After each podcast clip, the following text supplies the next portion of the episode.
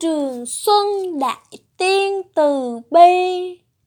Nếu con biết sửa sai và biết bắt đầu lại, đừng lừa dối bản thân bằng cách mắc sai lầm.